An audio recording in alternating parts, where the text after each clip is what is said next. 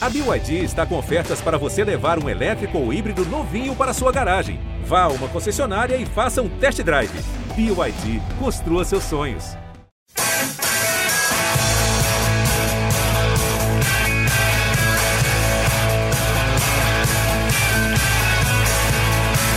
Bom dia para quem é de bom dia, boa tarde para quem é de boa tarde, boa noite para quem é de boa noite. E se você está nos escutando de madrugada, boa sorte.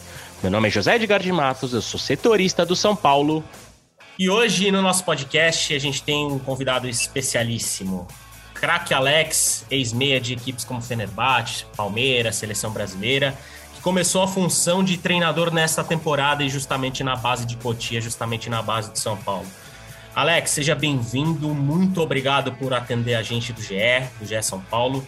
E acho que a primeira pergunta não pode fugir dessa, que é qual que é o saldo que você tira desse seu primeiro ano como treinador e desse ano como treinador do time sub-20 de São Paulo. Muito obrigado por estar aqui com a gente.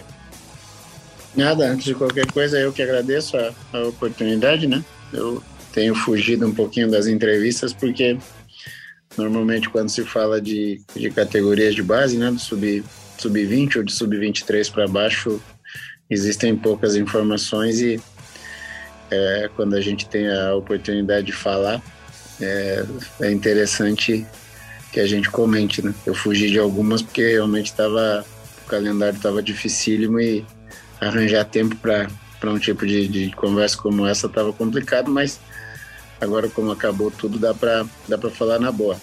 O saldo é super positivo, porque nós temos que lembrar o que foi combinado, né? Quando o Murici e o Biasotto me procuram, é, eles me passam a ideia do São Paulo que era tentar tecnicamente recuperar alguns jogadores, fazer com que é, o, é, nós lembrássemos um pouquinho da história do São Paulo, de como eram é, os jogadores, as referências que o São Paulo e o São Paulino têm e em cima disso tentar montar um time. E também uma outra coisa que é, para mim era novidade, que, é que quando eu chego as referências que são dadas é, dizem quem são os favoritos, dizem quem são os principais jogadores da, da idade, né? E aí nós estamos falando de, de meninos de 2001 a, a 2004 e pouco se dizia do São Paulo, né? E isso dito pelos próprios pelos próprios profissionais de dentro de São Paulo, falava é, das gerações que a gente tinha que tentar aos poucos é, melhorar esses jogadores, formar um time e diziam das dificuldades que teríamos ao, ao longo do ano. Então o saldo é positivo porque no meio disso é, o Marquinhos é elevado ao time principal e consegue ser decisivo no jogo com o Racing. É, outros jogadores é, frequentaram é, o, o, período com o Crespo e depois com o Rogério. É, jogadores que no início eles achavam que de repente não dariam a volta, não dariam um retorno técnico, começaram a dar. Então, assim, o, o trabalho nesse sentido ele é super positivo. Às vezes muita a gente fica olhando em cima do resultado, né? E esquece do processo, esquece do trabalho. E eu fiz o contrário, eu fiquei muito mais preocupado com o processo, é, com aquilo que é, esses jogadores podem fazer aí na, nas suas carreiras, seja no São Paulo ou em qualquer outro clube. E em cima disso eu saí do, do Morumbi triste pelo resultado, porque queria, queria ser campeão, né? mas muito feliz com os processos que a gente conseguiu iniciar, né? Porque na verdade oito meses é um tempo bem pequeno, mas no qual a gente está bem satisfeito. Legal. E diante dessa, dessa aspa que você falou sobre processo, né, só para repassar os seus números na temporada, né, foram 42 jogos, 24 vitórias, 10 empates, 8 derrotas, 94 gols pró e 45 gols contra, né? Foi um aproveitamento de 65% na temporada toda. E uma coisa que eu queria destacar e queria te perguntar, é, a gente viu você variar bastante o time, né, em relação ao, ao Paulista e ao Campeonato Brasileiro, né? Então, muitos jogadores tiveram oportunidade. É, sobre essa questão do processo, acho que o primeiro impacto que você teve trabalhando com a base é que justamente esse processo, mesmo numa equipe grande, é, acima de tudo, é até mais importante do que o resultado final. E quero saber desses processos, qual, qual, quais resultados você tirou nesse ano de 2021?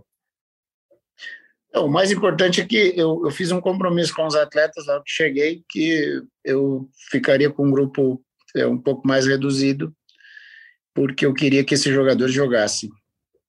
E, inclusive aqueles que eu, que eu dispensei, né?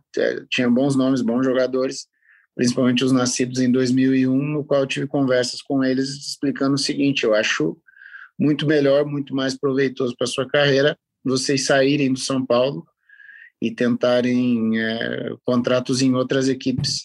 Da minha preferência, que vocês comecem a jogar em equipes principais, seja aí Série C, Série B, Série A, é, independente dos clubes, que vocês sigam a, é, as suas vidas, né? E saiam um pouco do conforto de Cotia. Porque São Paulo tem por característica trazer os meninos ali para Cotia com 12, 13, 14 anos, esses meninos vão seguindo toda a vida deles, e você chega no processo de último ano, é sem conhecer a realidade do futebol, né? Porque Cotia é um oásis dentro do, dentro do mercado brasileiro. Então, essa foi a, a, a primeira atitude que eu tomei. E a segunda atitude é, foi falar para eles que, independente do nome, independente do sistema, é, existe um modelo para ser trabalhado e quem tivesse é, consciente de que tinha que trabalhar muito teria as suas oportunidades. Então, eu, eu fiz um balanço do que eu tinha visto no ano passado relacionado a minutos e vi ali quem tinha jogado mais, quem tinha jogado menos e tentei equilibrar isso para que todos jogassem, para que todos tivessem a, é, as suas oportunidades, né? E eu sempre dizia o seguinte, ó, vai ter sempre alguém vendo, ou seja, alguém de São Paulo, alguém de outro clube vai estar tá vendo o meu trabalho, o trabalho de vocês. Então, se nós olharmos hoje os minutos dos meninos, seja em amistosos, no Campeonato Paulista e no Campeonato Brasileiro, é, vamos ver que só o Young jogou pouco, porque o Young viveu um processo de lesão muito grande ao, ao longo do, do, ano, mas todos os outros jogadores, sem exceção, tiveram é, minutos assim compatíveis para que eles mostrassem as, as condições deles, né? Então, essa também é uma da, das minhas satisfações ao, ao longo do ano. E aí você vai naturalmente selecionando é, quem se destaca mais, quem se destaca menos. É, esse aqui funcionou bem nesse jogo, esse aqui não funcionou tão bem no outro. É, as reações, né? Como reage num jogo considerado menor, como reage num jogo considerado maior. Aí é uma seleção natural que o próprio futebol faz. Mas em cima do trabalho de oportunizar, que era a minha ideia em muitas conversas com o PC e a comissão, isso acabou acontecendo. Legal. E essa questão do diálogo que você citou, né, falando para alguns jogadores que seria melhor é, eles procurarem outros clubes, procurarem outros destinos, essa questão pessoal talvez tenha sido a maior dificuldade que você tenha, nesse, tenha tido nesse seu primeiro ano como treinador. Qual, aliás, qual que é, você vê que é a maior dificuldade que você teve? Porque Cotia né, é uma estrutura de primeira, como você falou, né? Tipo, São Paulo tem jogadores muito talentosos, mas obviamente o trabalho de uma temporada inteira gera muitas dificuldades. Eu quero saber nesse, nessa de marinheiro de primeira viagem como treinador, qual a grande dificuldade que você teve? Oportunizar minutos, porque muitas vezes você fica no balanço, pô, preciso ganhar e preciso oportunizar minutos para alguns. Uhum. Então eu tenho esse aqui que eu considero um, um jogador importantíssimo para o meu time, importantíssimo para o clube. Porque vamos lá, tem uma coisa que é institucional, né? Tem jogadores que o próprio clube aposta. Ó, esse aqui, esse jogador é jogador para São Paulo. Esse jogador não vai jogar no São Paulo, vai jogar em outros clubes. Mas nesse momento aqui hoje ele nos ajuda. Então equilibrar isso, com certeza, para mim foi o mais difícil. Só que eu encontrei uma facilidade até pela forma como eu escolhi ser como treinador, que é uma, uma forma que eu sou como ser humano, né? De ser verdadeiro, de ser sincero, de ser direto, de não inventar muita, muita curva na conversa, a conversa é muito direta. Ó, se você fizer isso, você vai ter isso. Se você combinar isso comigo, vai acontecer na frente. Se você combinar comigo e fizer outra coisa diferente, não vai acontecer. E o mais legal é que várias vezes eu fui testado ao longo do ano. Porque, até porque são meninos aí com de 20 a 16 anos e, e foi legal nesse sentido, porque eu também fui, fui aprendendo com isso. Mas como a minha comunicação é direta, não tem um intermediário, isso eu fiz com todos. Hum. Então, é, todos eles sabiam quando iam jogar, todos eles sabiam quando estavam na lista, todos eles sabiam quando não jogariam, todos eles sabiam por que jogavam, por que não jogavam.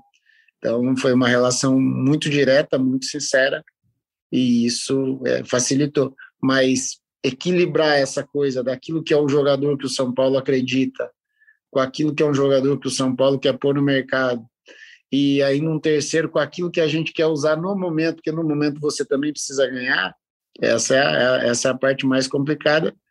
Mas como eu também sou um, um sub-20 nessa história de treinador, é, para mim também era, era interessante para para ir vivendo, para ir aprendendo, para ir errando, para ir acertando. Então, é, essa, é, essa é a melhor parte da, da situação toda e você ser treinador sub-20, você acaba perdendo algumas das suas principais peças por profissional, né? Porque a gente sabe, a gente viu, inclusive, no São Paulo teve muita relação entre a base e o profissional nessa temporada. Você foi, viu alguns treinos, né, no CT da Barra Funda e tudo mais. Eu queria falar justamente sobre um desses jovens que, inclusive, ganhou muito espaço na reta final do Campeonato Brasileiro Sub-20, que é o Caio, né? O Caio é um jogador sub-17, foi convocado para a seleção sub-17 e viajou, inclusive, com o grupo profissional para a partida contra o Grêmio. E ele apareceu no seu time titular ali na reta final do, do, do, do, do Campeonato Brasileiro, né? É, como, como que é, é, é, é, escalar? A gente sabe que na categoria de base, às vezes, a questão da idade faz muita diferença pela, pela questão corporal do atleta, né? Por uma questão de, de, de dividida e tudo mais. E o Caio é um menino muito franzino, mas é um menino que Aparentemente, aí você quer saber das suas impressões. É um cara que sobra muito tecnicamente, é um jogador de velocidade e com faro de finalização muito legal.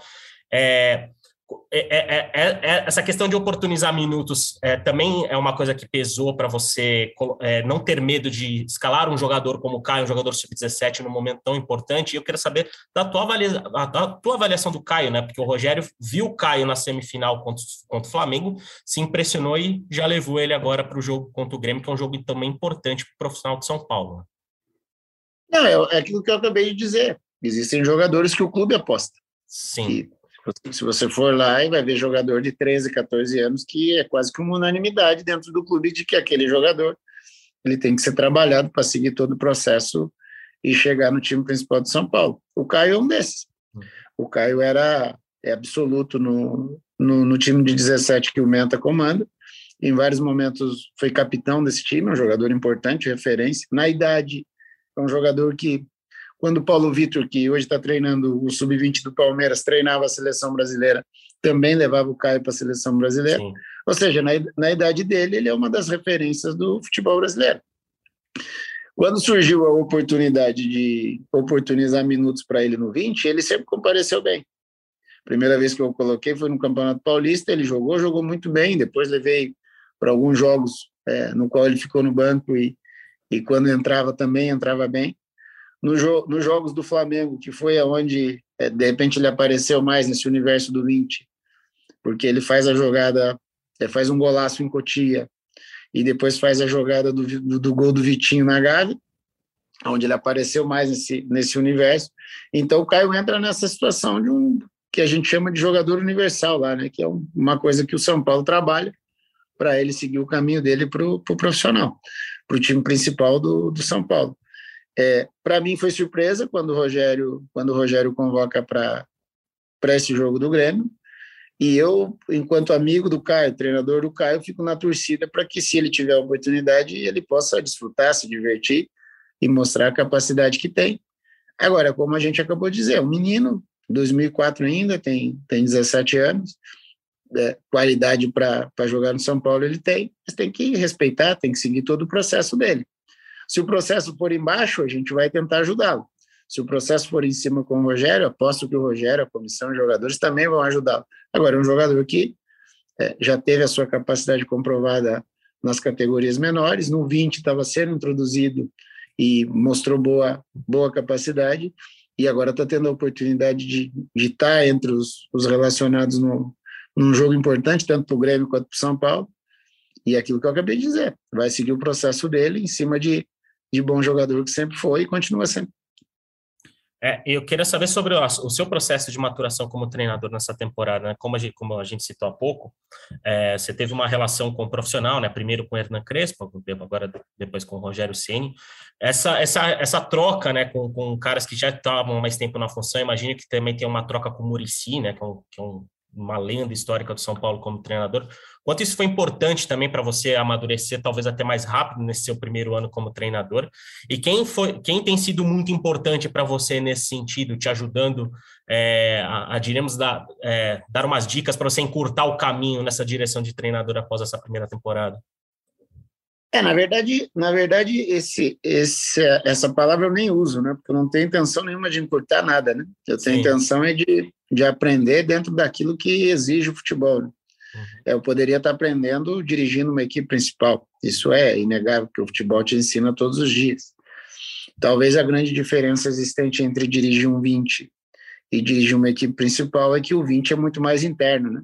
Uhum. As coisas são resolvidas de maneira interna e no futebol de, de nível profissional, a gente sabe que externamente tem um peso muito grande. Né? A imprensa, o torcedor, isso na categoria de base interfere menos, até porque você não tem essa procura tão grande, né?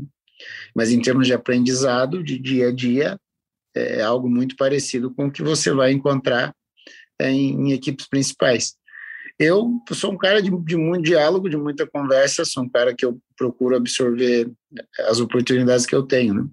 Então, eu tive lá alguns dias com o Crespo e a, e a sua comissão, que era uma comissão, é, na sua grande maioria, de, de estrangeiros, né, se eu não estou enganado, cinco ou seis, mais o Crespo.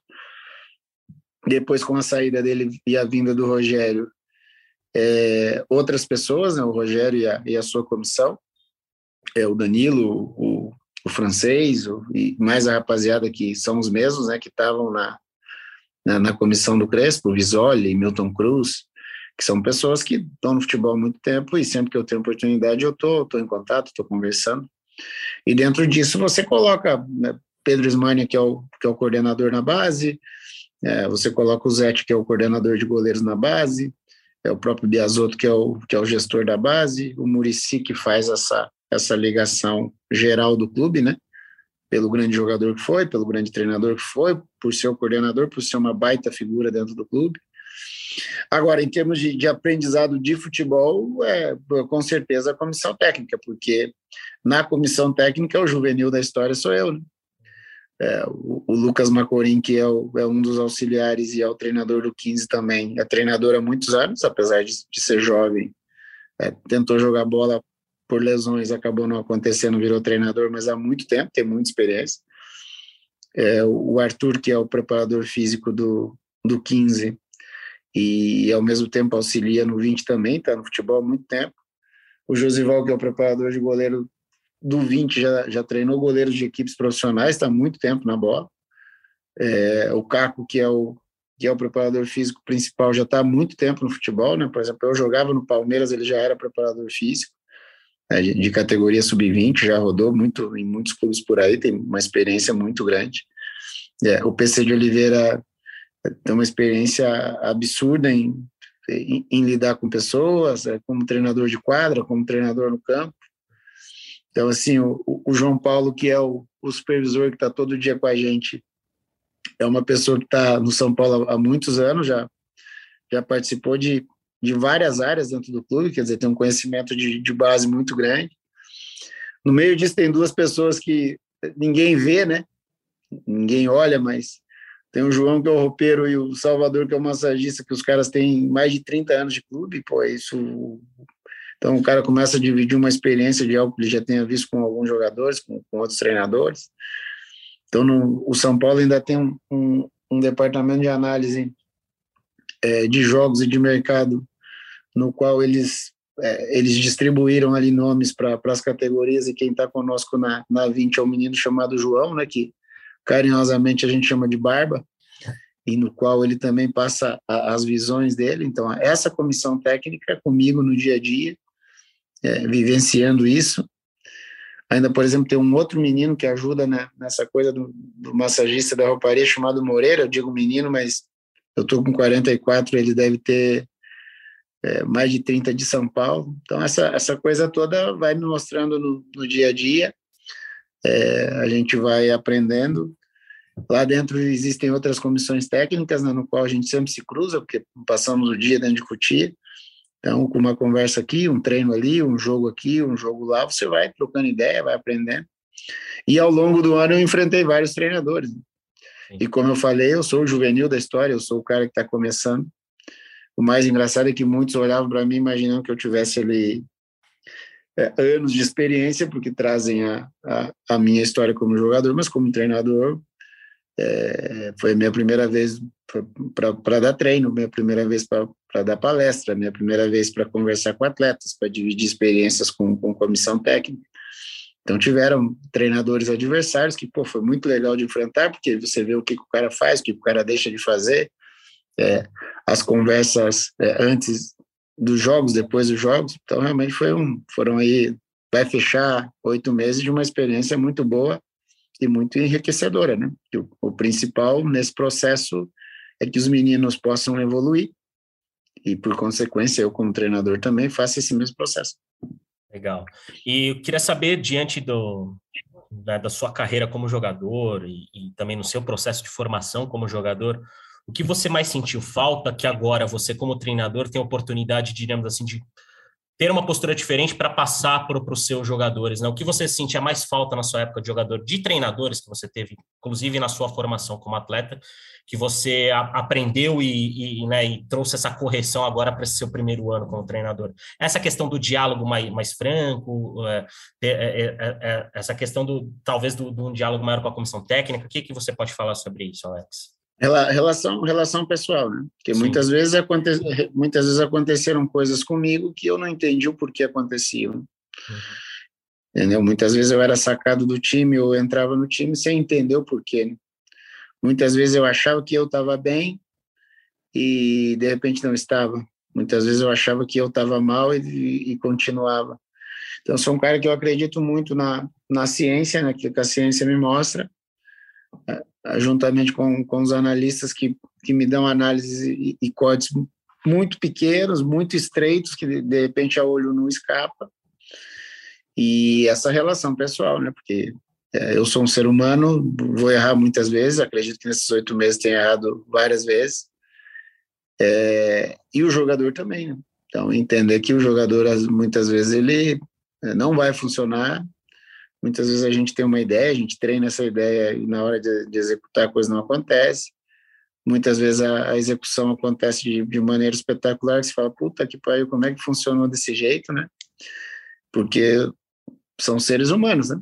Sim eu como treinador, o treinador adversário, a minha comissão, a comissão adversária, os meus jogadores, os jogadores adversários. Então, por exemplo, essa semana com a, com a decisão do, do Flamengo com o Palmeiras, ficou se discutindo muito em cima disso, né? A estratégia do Abel, a estratégia do Renato, jogadores do Flamengo, jogadores do Palmeiras. Então ficou muito latente isso e a gente vê isso acontecendo, né? Mas essa essa relação pessoal de de uma maneira que eu queria que as os, os meus treinadores tivessem sido comigo em alguns momentos, isso é algo que eu já imaginava antes. E a partir do momento que o São Paulo me deu a oportunidade, eu comecei a fazê-lo desde o primeiro dia. E acho que tenha sido, acho não, tenho certeza que foi uma coisa super positiva. Legal. E sobre essa questão pessoal, teve um episódio nesse, nesse ano sobre o, em questão, na questão do Thiago, né? O zagueiro que chegou do Curitiba, que teve um problema de indisciplina, chegou a ser devolvido para o Coritiba e voltou né, na reta final do, da temporada para São Paulo. Eu quero saber se você teve um papel né, eh, sobre essa questão do lado humano, de que as pessoas vão errar, se você teve um papel nessa volta do Thiago para o São Paulo e, e, quais características dele em campo te, te né, fazem você gostar do futebol dele. Então vamos lá, esse é, esse é um papo importante para que as pessoas entendam como muitas vezes as coisas acontecem. Primeiro, eu não indiquei o Thiago quando veio do Curitiba uhum. e imputar, imputaram a minha a, a, contratação. Possivelmente pela tua relação com o Curitiba como jogador. Né? É, porque eu sou de Curitiba, tenho uma relação grande com o clube e imputaram a minha contratação. Não fui eu quem contratei. Aliás, eu não contratei ninguém. É, é, todas as decisões que eu tomei eram decisões técnicas e eu falava, olha, nós temos isso aqui e nós vamos com esse pessoal aqui. Porque o São Paulo, é, desde o dia que eu cheguei, disseram que tinha uma, uma situação financeira complicada e que dificilmente contrataria. Então, em alguns momentos, nós indicamos ali dois, três nomes, o, o Biasotto, que é o gestor, falava das dificuldades financeiras e a coisa acabava não acontecendo. Então, o Thiago foi uma contratação feita pelo clube, na qual eu conheci o Thiago desde criança. Falei, realmente ele é bom jogador, conhecendo todo o histórico dele, de todas as histórias que, que existiam, porque sendo de Curitiba e relacionado a Curitiba, eu, nas informações que eu busquei, eu acabei é, sabendo. É, aí veio a, a, a quartas de finais com o Atlético Paranaense, que foi aonde nós tomamos a decisão de afastá-lo. É, quando eu tomo a decisão com a comissão técnica, eu não, eu não mando embora do clube, porque eu não tenho esse poder, né? Sim. Isso tem, tem, gente, tem gente acima de mim. Então, eu entrego o caso ao Biasotto. E o Biasotto, com a diretoria, eles vão discutir aquilo que vai ser feito. E a história vaza, que o Thiago foi mandado embora, que eu mandei embora, aquela coisa toda. E aí tem todo esse processo, que é um processo contratual, processo onde entra departamento jurídico e todas as outras coisas, e o Thiago acaba retornando hoje. O Thiago é jogador de São Paulo. Então, é, entrando no meu papel com o Thiago, com, durante, sei lá, seis, sete meses que nós trabalhamos juntos, nós tivemos várias conversas. Conversas em grupo, conversas é, sozinho. Eu conversei com a gente dele algumas vezes, eu conversei com pessoas ligadas a ele algumas vezes, tentando ajudá-lo, porque o meu papel ali como treinador é tentar mostrar é, o melhor caminho para que tanto o Thiago quanto qualquer nome possa seguir o, o melhor caminho dentro do futebol e todas as dificuldades que o, que o futebol oferece. O Thiago hoje é um jogador do São Paulo, como são todos os outros. Dentro dos treinamentos, nós vamos lá ver aquilo que eu acabei de falar aqui. Se ele vai, quantos minutos ele vai jogar, em que momento ele vai jogar. Até porque, se nós formos olhar a posição que ele disputa, nós temos vários bons nomes ali que tiveram um bom ano também. Então, o Thiago é um jogador hoje do elenco, e a gente conta com ele para frente. Quando vai jogar, se vai deixar de jogar, isso o dia a dia que vai mostrar. Legal. Vamos falar um pouco da, né, dos seus planos para a temporada de 2022. Primeiro, falar individualmente sobre a, uma contratação que o São Paulo já né, acertou para a próxima temporada, que é o Balogun, um atacante nigeriano, né, que apareceu inclusive no, no balanço financeiro do clube. Queria saber quais indicações que o pessoal te deu, né, sobre o atacante, foi um, atacante que impressionou no torneio da Nigéria, né, quais indicações que o clube te deu sobre esse novo reforço. Eu queria saber como funciona esse, esse processo de captação fora do país dentro do São Paulo, né? Porque esse ano você trabalhou com Facundo, por exemplo, né? E a gente vê que muitas vezes, principalmente na Argentina, esse processo de captação na América do Sul, né, principalmente, é um trabalho até melhor feito do que aqui no Brasil, porque eles conseguem muitos jogadores que acabam estourando lá na frente, muito mais jovens. É, você é um cara que, imagino, destaca importância para esse lado também, e como que funciona isso no São Paulo? É, eu acho o seguinte, captação é um, é um fator importantíssimo em qualquer clube, não só em São Paulo, mas em qualquer clube do mundo. Quanto Sim. antes você captar, melhor. Então, se, se por exemplo, esse menino que está vindo agora, o nigeriano, se ele viesse para o sub-15, seria bem melhor do que ele vir para o sub-20. Então, essa, essa é uma outra coisa importante. Qual a minha participação nisso? Nenhuma. Porque existe um, existe um departamento de captação, no, no qual já expliquei o organograma do clube, o Biasotto é o chefe geral e o, o, coordenador de captação é o Lameira. O Lameira viaja com um dos diretores, o Júnior Moreto, para a Nigéria, não vou me lembrar o mês, mas isso já faz uns três, quatro meses atrás, e para ver algumas competições que estavam tendo na Nigéria, e esse menino foi destaque. O que me passaram é que esse menino estava contratado e não tinha vindo ainda por problemas burocráticos de, de, de relação dos países mesmo, é, Brasil e Nigéria, né? A parte de documento. Então, como ele é, eu não sei nem se ele chuta de direita ou de esquerda. Isso quem pode te responder é o departamento de captação, que tem lá uma pessoa específica para isso. E eu posso te citar outros nomes. Por exemplo, o, o São Paulo contratou o Kennedy, o goleiro, que era do Atlético Paranaense, através do Zete, que é o coordenador. É, contratou o Levi, que era o goleiro do Desportivo Brasil, através do Zete, que é o coordenador. O meu papel como treinador, eu não participei de contratação nenhuma até o momento. Então, assim, em alguns momentos eu sento com a captação, ah, vamos ver o vídeo de vários jogadores aqui, vamos. Ah, esse serve, esse não serve. Então, assim, o, o papel da, da captação é importantíssimo, mas eu acho que quanto mais cedo, melhor, né? Pra, principalmente para um estrangeiro, né, na Nigéria se fala o, o, dialeto deles em inglês, quer dizer, esse menino vai ter um pouquinho de dificuldade no início. Você citou o Facundo, por exemplo. O Facundo, quando veio, era um jogador é, que o mercado estava competindo pelo Facundo, outras equipes também queriam, e é um jogador que ele talvez ele nem tenha tenha passado pelo departamento de base. Talvez o próprio São Paulo o tenha contratado imaginando que ele jogasse no time de cima. Então, nesse, nesse processo todo, eles me entregam o Facundo como a contratação. E aí o Facundo começa a treinar com, a treinar com o nosso time e tem o um ano aí, nos ajudou dentro das, das possibilidades dele, né? Então, acho que eu consigo, dessa forma, explicar um pouquinho, um pouquinho melhor para você o, os acontecimentos durante, durante esses meses, né? Por exemplo, agora nós fizemos a lista da Taça São Paulo na lista da Taça São Paulo tem um jogador do qual a gente viu, né? foi nosso adversário, chama Matheus Petri, que veio do 15 de Piracicaba. Esse é um pouquinho diferente, porque esse não foi um captador, né? Esse foi nosso adversário, nós o enfrentamos, é, vimos durante vários jogos do Campeonato Paulista, inclusive contra nós, e todos nós gostamos e, e o trouxemos para fazer parte do, do nosso grupo e, e competir ali com Moreira, com Patrick, é, com a meninada que de repente possa jogar naquela, naquela posição. E nessa lista da Copa São Paulo, né, já jogando um pouco mais para frente, imagino que algumas peças que você teve nesse ano não vão estar, pois devem estar à disposição da pré-temporada do profissional, né? Você vê quais, quais nomes assim do elenco que, que o pessoal do profissional já pediu para você, né, que vai promover, e, por exemplo, do Sub-17 também vão ter alguns atletas nesse grupo. O que, que você pode falar dessa lista da Copinha? Vai ter, vai ter, vai, vai ter jogador. Jogador 2004 vai ter, até porque eles, eles fizeram parte da campanha do, do ano, né? Sim. É, por exemplo, o Caio, Moreira, Felipe Negrucci, Ítalo, é, Luizinho, todos esses jogadores, jogo Bahia, o, o Kaique Riana, o, o lateral direito, todos eles jogaram em algum momento, jogaram na equipe de 20. Então a lista da Taça São Paulo vai passar muito pelo desejo do Rogério, né? O time principal ainda, ainda precisa definir a situação dele, tem, tem jogos ainda pela frente para definir.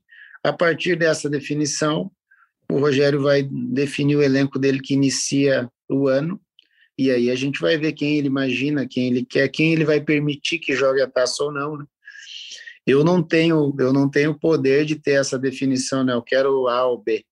Eu tenho que esperar ver o que o Rogério vai definir, porque o nosso trabalho é entregar para a equipe principal. Então, em cima daquilo que o Rogério definir, é, e de repente é, sobrar ali alguma situação, essa, essa meninada vem para poder jogar taça e seguir o nosso trabalho. Legal. E sobre você particularmente, né, Alex? Você vai fazer um curso agora, né, nesse fim de ano de licença pro da CBF, né? É, você tem os planos, tem um plano de continuar trabalhando na categoria de base durante mais algum tempo? Você já mira trabalhar com profissionais? Qual, qual, qual, que é, qual que é o seu, seu objetivo para os próximos anos? Não, meu objetivo é trabalhar em equipes principais. Uhum. Quando São Paulo, quando São Paulo me deu a oportunidade, já era isso. Uhum. E eu continuo o meu preparo. Trabalhei esse ano no São Paulo, vou para a CBF agora terminar a licença Pro, que é a última que falta.